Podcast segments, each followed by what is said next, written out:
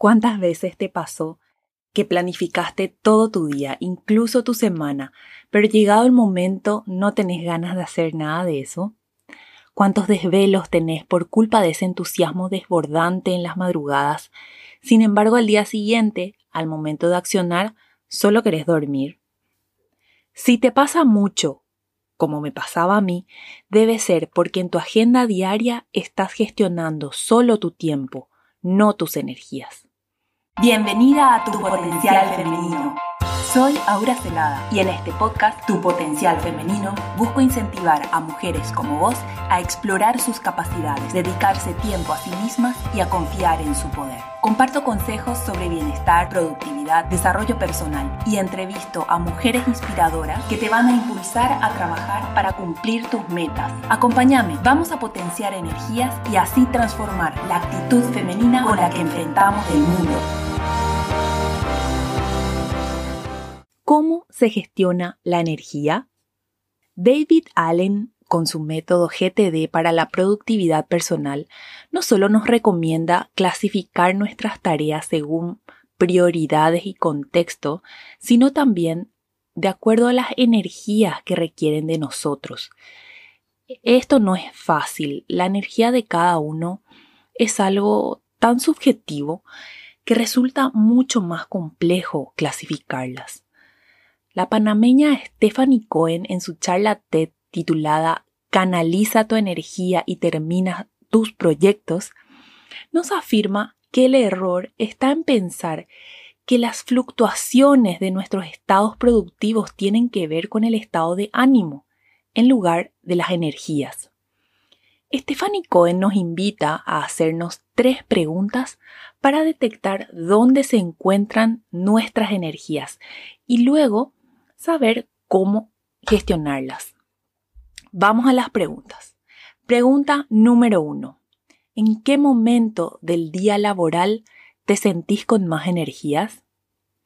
Para algunas personas es en la primera mitad del día. Arrancan temprano, se sienten descansadas y con todas las pilas para accionar. Producen un montón y a medida que pasa el tiempo, la energía va decreciendo. Llega la hora de terminar la jornada y están exhaustas.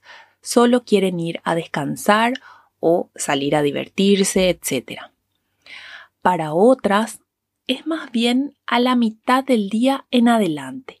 Les pasa que les cuesta arrancar a la mañana, como el motor de un auto viejo en invierno, pero a medida que empieza a calentar, ruge con todo y después el problema está en apagarlo y enfriarlo.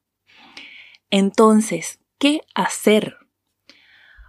Una vez detectado tu momento de mayor energía, lo que se recomienda es utilizar estos tiempos para las tareas creativas, aquellas que requieren pensar mucho, concentrarse, innovar, y dejar para después, en los momentos de energía menos elevada, aquellas actividades más operativas, reuniones, seguimiento, llamadas, responder emails, hacer compras, etc.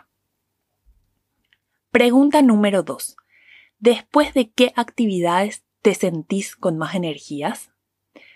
Hacer ejercicio, dormir profundamente, salir a caminar, leer, hacer manualidades, yoga, reiki, lo que sea. Hay actividades que te llenan de energía y entusiasmo para accionar.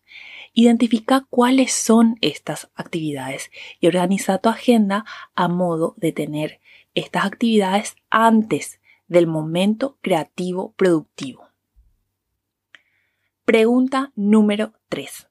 ¿Qué personas de tu vida te dan o te roban tu energía? A todos nos pasa. Reunirnos con alguien y salir lleno de ideas, soluciones y mucho entusiasmo. Así también todo lo contrario, gente que nos chupa la energía y nos bajonea. Empezá a detectar quiénes son estas personas con las que intercambias buenas energías y programa reuniones, salidas, actividades con ellas para los momentos previos a la creatividad. Mi experiencia personal es aprender a cortar el chorro. Como dice Stephanie, Así como regulamos el uso del agua a través del grifo o la luz con un dimer y la temperatura del aire acondicionado, tenemos también que aprender a regular nuestra energía. Yo confieso que esto es lo que más me cuesta, eh, pero lo vengo implementando hace un tiempo y me funciona. Por más que esté en un momento de mayor entusiasmo e inspiración, si el horario, mi cuerpo, mi mente, muchas veces mi familia me piden parar, yo lo hago. La clave está en hacerlo con una buena actitud, sin pensar que este corte va a hacer que el momento de inspiración se vaya para siempre, sino confiando en que volverá mañana cuando yo lo llame. Y así pasa. Gracias por escuchar tu potencial femenino. Te animo a que explores aún más tu capacidad excepcional como mujer, dedicándote tiempo y confiando en tu poder. Comparte este episodio con tus amigas para potenciar nuestras energías y así transformar la actitud femenina con la que enfrentamos el mundo.